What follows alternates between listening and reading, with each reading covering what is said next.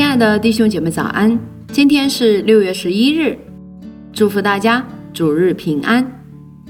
今天我们继续分享《火德布道》这本书当中新的主题：如何得到原本的能力与怎样抢掠地狱和令天堂人口增长。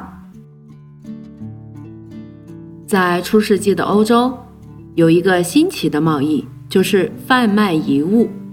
人们贩卖恐怖的骸骨，和他们说是属于圣徒的一些物品，其中有些是令人不能忍受的，例如挪亚的一颗牙齿，或从彼得狱中的枷锁而来的一些铁的碎片。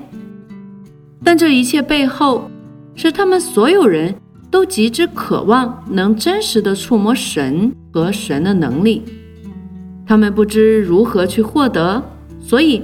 他们企图透过圣徒、殉道者和圣徒的骸骨或遗物，来间接触摸神和他的能力。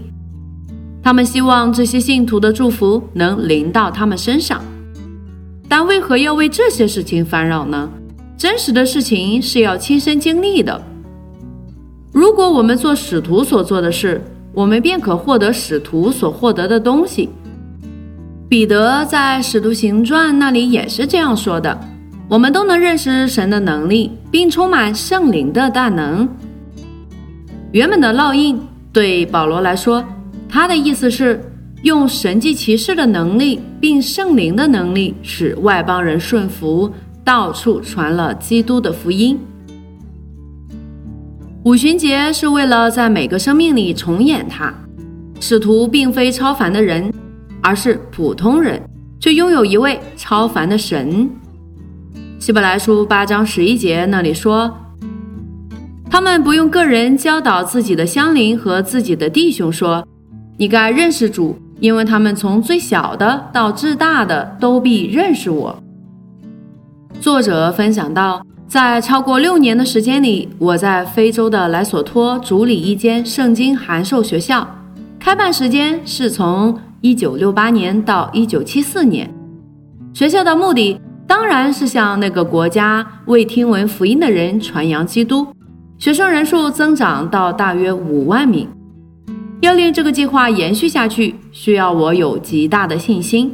我只是一个宣教士，我需要一个办公室，每月的租金只是三十元。但有一天，我竟不能支付它。我整天向神祈祷和呼求说。亲爱的主，给我三十元去支付租金。时间过去了，到了黄昏，我仍没有钱。我慢慢的沿着通往我家的路上走着，突然在路中央，我清楚听见神的声音在我的心里响起：“你想我给你一百万元吗？”一百万元，我的心急促的跳动。有那么一大笔钱，可以做何等的事情？等一下。有一百万元，我便能令全世界都能受到福音的冲击。但之后，我有另一个念头。我不是一个容易哭的人，但泪水开始在我的脸上涌流。我哭着说：“主啊，不要给我一百万，我想得到更多。给我一百万个灵魂，地狱里少了一百万个灵魂，天堂便多了一百万人得救。那。”将是我的人生目的。然后圣灵静静在我心灵里说出我从未听过的话：为加略山抢掠地狱和令天堂人口增长。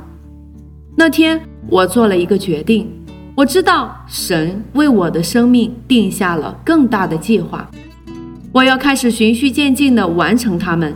神已不断地加给我祝福和恩典。自从那时候，我常常看见福音的大能冲击着地狱的门，在撒旦的黑暗里掀起风浪。我常看见，在一个星期内，五十多万宝贵的灵魂回应我们在布道会发出救恩的呼召。我与童工开玩笑说，如果耶稣保持这拯救灵魂的速度，终有一天魔鬼会独自坐在地狱里。我很高兴能令撒旦难过。我们知道了这福音的能力，便不会担忧。耶稣岂止满足我们每一项的需要？世界病了，耶稣有世界唯一的良药，那就是福音。我们所做的只是必须把这药带给病人。耶稣吩咐我们去，那不是一个提议或一个推荐，而是一个命令。我们最好遵从，因为这就是我们的使命。